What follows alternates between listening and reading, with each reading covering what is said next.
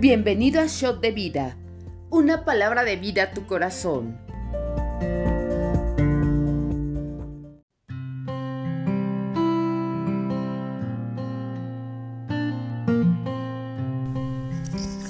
Hola, bienvenido al devocional. El día de hoy comentaremos las últimas palabras de David que se encuentran en el segundo libro de Samuel, capítulo 23. También leeremos el capítulo 24 y del libro de Salmos, el canto del capítulo 30. Comenzamos. Estas son las palabras postreras de David.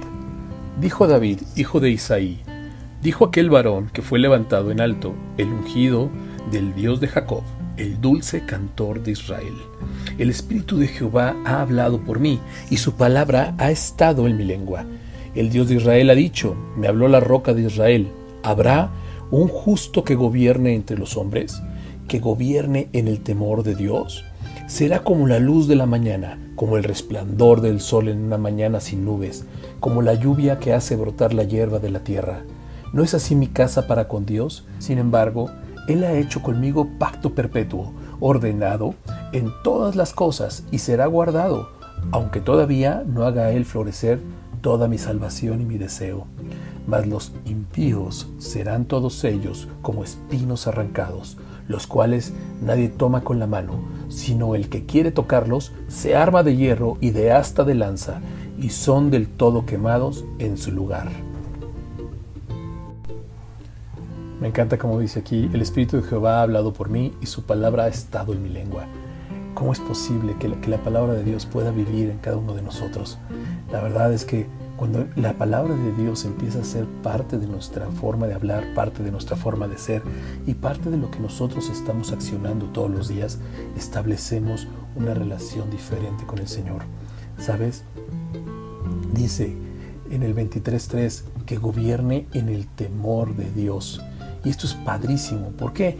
Porque cuando mi vida es gobernada en el temor de Dios, ¿sabes? Nos volvemos herramientas, nos vemos algo necesario. Por eso dice, será como la luz de la mañana, como el resplandor del sol en una mañana sin nubes, como la lluvia que hace brotar la hierba. Es decir, te vuelves necesario, tu propósito se vuelve algo necesario. Amén. Pero cuando decidimos no sujetarnos al temor de Dios, no sujetarnos a tu propósito, vivir sin un propósito, ¿sabes? Te vuelves algo desechable, como un espino arrancado, como campos quemados. Continuemos, versículo 8. Estos son los nombres de los valientes que tuvo David. José Basebet, el Tacmonita, principal de los capitanes. Este era Adino de Esnita, que mató a 800 hombres en una ocasión. Después de este, Eleazar, hijo de Dodo, Aoita, uno de los tres valientes que estaban con David cuando desafiaron a los filisteos, que se habían reunido allí para la batalla y se habían alejado los hombres de Israel. Este se levantó e hirió a los filisteos hasta que su mano se cansó y, quedó pegada su mano a la espada. Aquel día Jehová dio una gran victoria y se volvió el pueblo en pos de él tan solo para recoger el botín. Después de este fue Sama, hijo de Aje, Ararita. Los filisteos se habían reunido en Leí donde había un pequeño terreno lleno de lentejas, y el pueblo había huido delante de los filisteos. Él entonces se paró en medio de aquel terreno y lo defendió, y mató a los filisteos, y Jehová dio una gran victoria. Y tres de los treinta jefes descendieron y vinieron en tiempo de la siega a David, en la cueva de Adulam, y el campamento de los filisteos estaba en el valle de Refaim. David entonces estaba en el lugar fuerte, y había en Belén una guarnición de los filisteos. Y David dijo con vehemencia, que él me diera a beber del agua del pozo de Belén que está junto a la puerta. Entonces los tres valientes irrumpieron por el campamento de los filisteos y sacaron el agua del pozo de Belén que estaba junto a la puerta y, y tomaron y la trajeron a David, mas él no quiso beber, sino que le derramó para Jehová, diciendo, Lejos sea de mí, oh Jehová, que yo haga esto ¿He de beber yo la sangre de los varones que fueron con peligro de su vida? Y no quiso beberla. Los tres valientes hicieron esto. Cuando describe la Biblia a estos tres varones, ¿sabes? los puedes imaginar en cualquier película, en el cine, ¿no? La verdad eran, eran cuates que, tenían una, eh, un respeto y una admiración por David este, que, a lo mejor no alcanzamos a entender. Imagínate arriesgar tu vida por un vaso de agua para llevarle a tu rey, ¿no? Es, un poco lo que platicábamos la semana pasada, esta parte de darle honra, ¿no? A quien honra merece. Y, algo que, que había hecho David con ellos es que David se había ganado esa honra. David había peleado junto a ellos, había estado hombro a hombro, hombro con ellos, pero también David los había levantado de un lugar que, que era la cueva de Adulam, donde estaba lo peor de lo peor, ¿no? Entonces cuando David los levanta, cambia su destino, establece una nueva forma de entender la vida. Es decir, eh, lo que ellos creían que eran, ¿sabes? En ese momento cambia completamente y entran en un modo de, modo de vida diferente, entran a una situación diferente, entran a una dimensión distinta. Se vuelven, se vuelven personas confiables, que estaban al pendiente de lo que David deseaba. Y si David hubiera dicho, ¿sabes qué? Necesito un guajolote en México, ¿sabes? Yo estoy seguro que estos se embarcaban y venían a México por un guajolote y luego se lo regresaban, ¿sabes? Así, así de fuerte era, ¿no? La relación que tenía David con sus hombres. Continuamos en el 18. Y Abisaí, hermano de Joab, hijo de Sarbia, fue el principal de los treinta. Este alzó su lanza contra trescientos a quienes mató y ganó renombre con los tres. Él era más renombrado de los treinta y llegó a ser su jefe, mas no igualó a los tres primeros. Después, Benaya, hijo de Joáyada, hijo de un varón esforzado, grande en proezas, de, de Capsel. Este mató a dos leones en Moab y él mismo descendió y mató un león en medio de un foso cuando estaba nevando. También mató él a un egipcio, hombre de gran estatura, y tenía el egipcio una lanza en su mano, pero descendió contra él con un palo y arrebató al egipcio la lanza de la mano y lo mató con su propia lanza. Esto hizo Benaya, hijo de Joaida, y ganó renombre con los tres valientes. Fue renombrado entre los treinta, pero no igualó a los tres primeros, y lo puso David como jefe de su guardia personal. Asael, hermano de Joab, fue de los treinta. El Anán, hijo de Dodo de Belén. Sama Arodita, Elika Arodita. Eles Paltita. Ira, hijo de Iques. Tecoita. Ebieser Anatotita. Mebunai Usatita. Salmón Aoita. Maraí o Maharaí Netofatita, Eleb, hijo de Vaana, Netofatita, Itaí, hijo de Ribaí, de Gabá, de los hijos de Benjamín, Benaya, Piratonita, Idaí, del arroyo de Gaas, Abi Albón, Arbatatita, Asmavet, Bar Umita, Eliaba, Salbonita, Jonathan de los hijos de Jasén, Sama, Ararita, Ahiam, hijo de Sarar, Ararita, Elifelet, hijo de Ahazbai, hijo de Maaca, Eliam, hijo de Aitofel, Gilonita, Esraí, Carmelita, Paaraí, Arba, Arbita, Igal, hijo de Natán, de Soba, Bani, Gadita, Selec, Amonita, Anaraí, Berotita, escudero de Joab, hijo de Sarbia, Ira, Itrita, Jareb, Itrita, Urías Eteo, 37 por todos. La verdad es que lees la historia de, los tres primeros eh, valientes de David y la verdad es que eran generales increíbles, ¿no? Imagínate un hombre que haya matado 800 hombres en una sola guerra, en una sola ocasión. Es, es un cuate incansable, ¿no?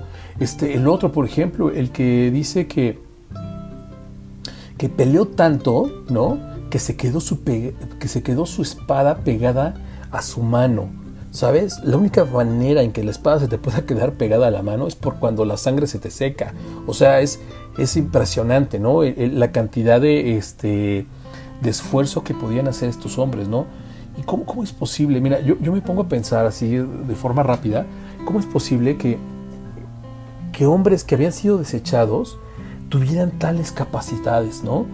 Y, lo vemos mucho en la iglesia. La verdad es que hay veces que llegamos a la iglesia, llegamos todos cabizbajos, llegamos como sin propósito, llegamos sin, sin una dirección, ¿no? Y cuando Dios nos ve, nos capacita, nos pone en un orden, establece una dirección nueva, establece un destino nuevo para nosotros, pone una nueva forma de entender la vida. Y sabes, en ese momento te puedes levantar, ¿no? No para, no, ahora no para hacer la guerra, pero sí para ir con el propósito que Dios pone en tu vida. ¿Sabes? ¿Cuántas personas puedes alcanzar ahora? Ahora, yo lo veo así, ¿no? Imagínate ser un, un uno de los valientes actuales de David. Podría ser, ¿sabes qué? Yo fui y prediqué a 800 personas. Imagínate eso, ¿no? O, la otra podría ser, ¿sabes? Yo fui y de tanto hablar se me, secó, se me secó la boca, pero, ¿sabes? Logramos conquistar un pueblo, una nación, una alcaldía, este, a mil personas, ¿sabes? Es como eh, buscar la manera, ¿no? De cómo puedes ahora ser eh, ese, ese hombre o, esa mujer que sobresalga del resto, ¿no? Y que digan, ¿sabes qué? Juan Pérez es el campeón mundial de, gente que alcanzada, ¿no? O, tal persona es el, el, cuate que, más pudo este, ir y compartir las buenas nuevas. Entonces, de repente podemos entrar a un modo diferente, no podemos entender la vida de un modo distinto. Y hoy la verdad es que cuando leo esta historia de los tres valientes de David, o más bien de los 30 valientes de David, es increíble, ¿no? Cómo, cómo una hazaña puede llegar a ser tan importante en la vida de alguien, ¿no? Cómo una hazaña puede este, trascender el tiempo y la distancia, cómo una hazaña de este calibre puede quedar escrita en un libro para siempre. Amén. Sigamos al capítulo 24. Volvió a encenderse la ira de Jehová contra Israel e incitó a David contra ellos a que dijese, Ve, haz un censo de Israel y de Judá. Y dijo el rey a Joab, general del ejército que estaba con él, recorre ahora todas las tribus de Israel, desde Dan hasta Berseba, y haz un censo del pueblo para que yo sepa el número de la gente. Joab respondió al rey, Añada Jehová tu Dios al pueblo cien veces tanto como son, y que lo vea mi Señor el Rey. Más, ¿por qué se complace en esto mi Señor el Rey? Pero la palabra del rey prevaleció sobre Joab y sobre los capitanes del ejército. Salió pues Joab con los capitanes del ejército y de delante del rey para hacerse el censo del pueblo de Israel. Y pasando el Jordán, acamparon en Aroer, al sur de la ciudad que está en medio del valle de Gad, junto a Hazer. Después que hubiera recorrido toda la tierra, volvieron a Jerusalén al cabo de nueve meses y veinte días. Y Joab dio el censo del pueblo al rey, y fueron los de Israel ochocientos mil hombres fuertes que sacaban espada, y los de Judá quinientos mil hombres. Fíjate cómo es bueno tener a la gente correcta a tu lado. Joab, el general del ejército, le, lanza una pregunta. ¿Por qué se complace en esto mi señor el rey? ¿no? Y Joab, él es obediente, o sea, él, no le dice al rey, ¿sabes qué? No, no, no vayas porque Jehová no te lo ha dicho. No, no, ¿sabes qué? No vamos a hacerlo porque te vas a meter en bronca, rey. No, él cumple lo que el rey le pide. Pero fíjate qué bueno es tener a la gente correcta, porque sabes, la gente correcta a tu lado te va a aconsejar lo que es correcto. Y esto es un punto que a veces se nos pasa. No, tenemos a la gente correcta cerca. Le hacemos conforme a lo que creemos. Y cuando alguien se acerca, que es la persona correcta, ¿sabes? Eh, parece que esas palabras no tienen sentido. Pero es bien importante saber escuchar. Con todo respeto, me gustaría darte un pequeño consejo. ¿Sabes? Antes de que te apresures a decir algo, procura escuchar con calma. Silencia tus pensamientos y enfócate en lo que las personas te están diciendo. A veces las personas te pueden sorprender. Hay comentarios, hay preguntas que te pueden hacer, que te pueden hacer eh, replantear si lo que estás pidiendo, si lo que estás queriendo es del todo correcto. Tratemos pues entonces de hacerle caso a lo celestial más que a mi carne. Continuemos la lectura. Versículo 10 del capítulo 24. Después que David hubo censado al pueblo, le pesó en su corazón, y dijo David a Jehová, yo he pecado gravemente por haber hecho esto, mas ahora, oh Jehová, te ruego que quites el pecado de tu siervo, porque yo he hecho muy neciamente. Y por la mañana, cuando David se hubo levantado, vino palabra de Jehová al profeta Gad, vidente de David, diciendo, Ve y di a David, así ha dicho Jehová, tres cosas te ofrezco, tú escogerás una de ellas, para que yo la haga. Vino pues Gad a David, y se lo hizo saber y le dijo, ¿quieres que te vengan siete años de hambre en tu tierra? ¿O que huyas tres meses delante de tus enemigos y que ellos te persigan? ¿O que tres días haya peste en tu tierra? Piensa ahora y mira qué responderé al que me ha enviado. Entonces David dijo a Gad, en grande angustia estoy, caigamos ahora en mano de Jehová, porque sus misericordias son muchas, mas no caiga yo en manos de hombres. Y Jehová envió la peste sobre Israel desde la mañana hasta el tiempo señalado, y murieron del pueblo desde Dan hasta Berseba setenta mil hombres. Cuando el ángel extendió su mano sobre Jerusalén para destruirla, Jehová se arrepintió de aquel mal y dijo al ángel que destruía al pueblo, basta ahora, detén tu mano. Y el ángel de Jehová estaba junto a la era de Araúna, Jebuseo. Y David dijo a Jehová, cuando vio al ángel que destruía al pueblo, yo pequé, yo hice la maldad, ¿qué hicieron estas ovejas? Te ruego que tu mano se vuelva contra mí y contra la casa de mi padre. Y Gad vino a David aquel día y le dijo, sube y levanta un altar a Jehová en la era de Araúna, Jebuseo Subió David, conforme al dicho de Gad, según había mandado Jehová. Y Araúna miró y vio al rey y a sus siervos que venían hacia él. Saliendo entonces Araúna, se inclinó delante del rey, rostro a tierra. Y Araúna dijo, ¿por qué viene mi señor, el rey, a su siervo? Y David respondió, para comprar de ti la era, a fin de edificar un altar a Jehová, para que cese la mortandad del pueblo. Y Arauna dijo a David, todo esto, oh rey, Arauna lo da al rey. Luego dijo Arauna al rey, Jehová tu Dios te sea propicio.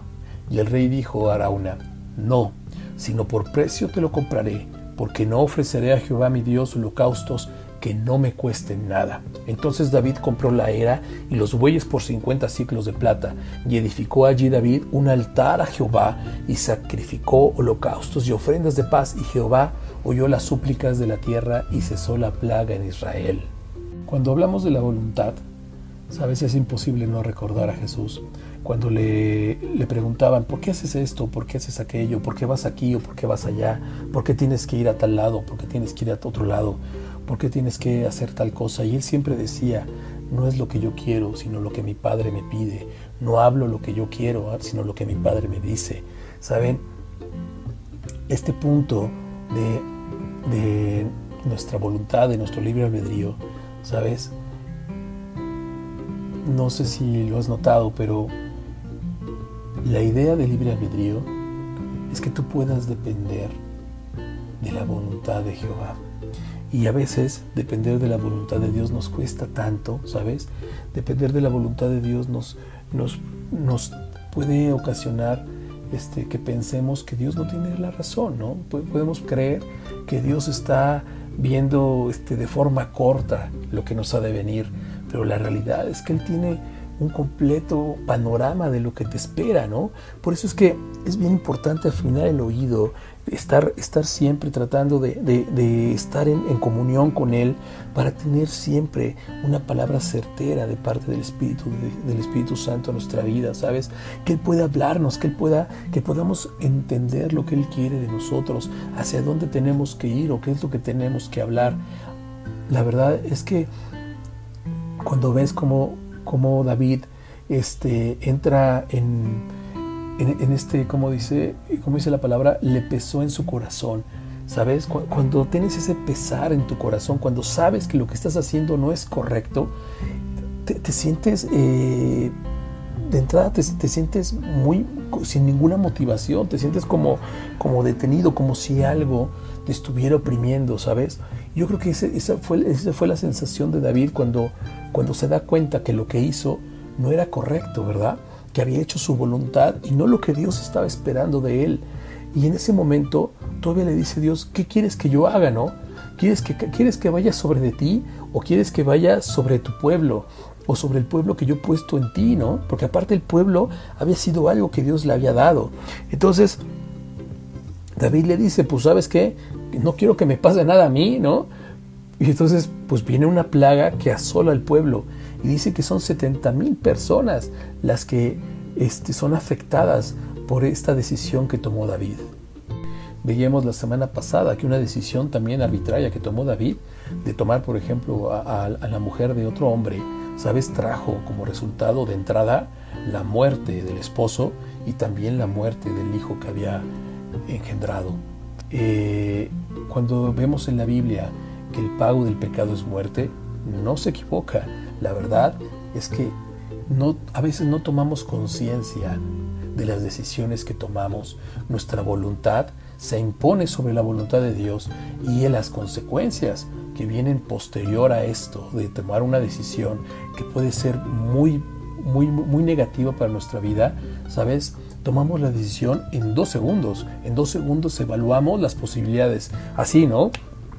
Y en un chasquido de dedos, por nuestra mente pasa todo lo que puede llegar a pasar, todo lo que puede llegar a suceder. Y aún así, tomamos la decisión de hacer lo que se nos pega la gana. Mira, a veces están tus papás, están tus hermanos, está alguien que te, o tu mentor o tu pastor que te dice, ¿sabes qué? Oye, mira, yo te recomendaría que fueras por allá, ¿no? Yo te recomendaría que no hicieras esto, mira, te recomendaría que tomaras esta dirección, un poquito como lo que trató de hacer este Joab con, David, ¿no? Pues mire, Señor, pues está bien, pero pues como, ¿para qué lo hacemos, no? ¿Acaso lo necesita? ¿Sabes? Son cosas que a veces no, nos detenemos a, ver, no nos detenemos a pensar, este, simplemente queremos cumplir con algo que se nos ocurrió en el momento, porque creemos que es una estupenda idea, porque creemos que eso es lo que va a ser bueno, ¿no? Pero la realidad es que el pago de las decisiones que tomamos a veces puede ser muy alto. Amén. Vamos al Salmo 30.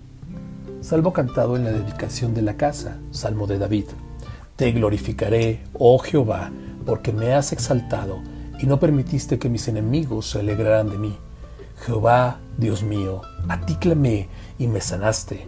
Oh Jehová, hiciste subir mi alma del Seol, me diste vida para que no descendiese a la sepultura. Cantad a Jehová, vosotros sus cantos, y celebrad la memoria de su santidad, porque un momento será su ira, pero su favor dura toda la vida. Por la noche Durará el lloro y a la mañana vendrá la alegría. En mi prosperidad dije yo, no seré jamás conmovido, porque tú Jehová, con tu favor, me afirmaste como un monte fuerte, escondiste tu rostro, fui turbado, a ti, oh Jehová, clamaré y al Señor suplicaré. ¿Qué provecho hay en mi muerte cuando descienda a la sepultura? ¿Te alabará el polvo? ¿Anunciará tu verdad?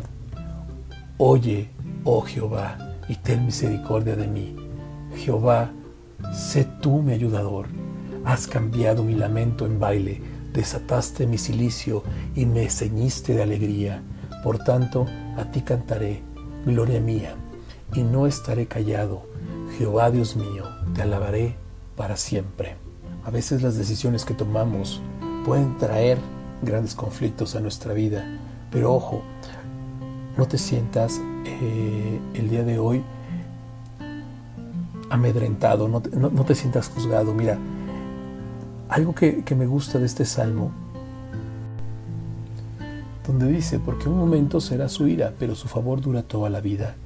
Por la noche durará el lloro y a la mañana vendrá la alegría. ¿Sabes? Todos los días tenemos la oportunidad de cambiar la forma en que estamos tomando decisiones en nuestra vida. Todos los días tenemos la oportunidad de cambiar la forma en que utilizamos nuestro libre albedrío.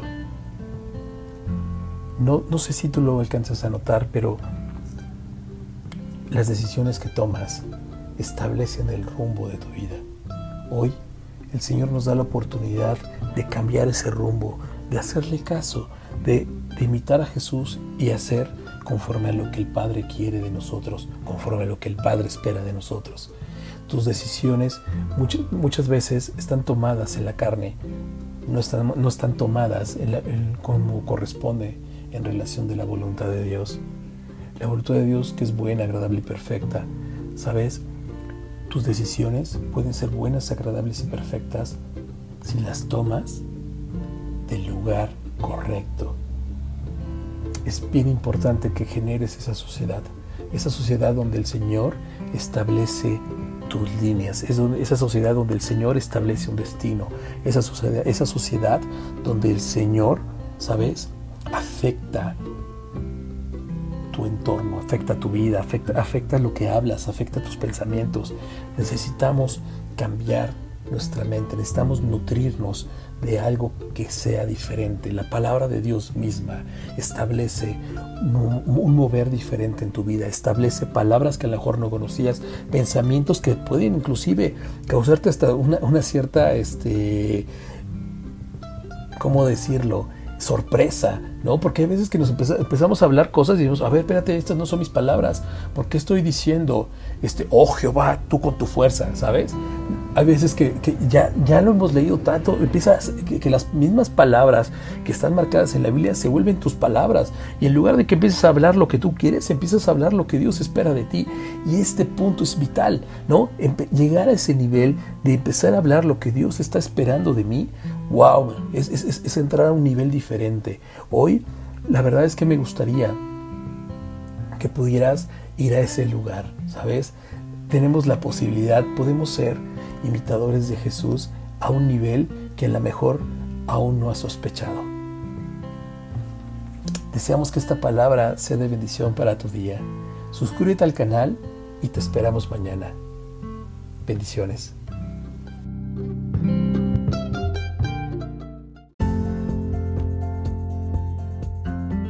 Conoce más en rnmexico.org. Yo soy RN México, amar, transformar, servir y enviar.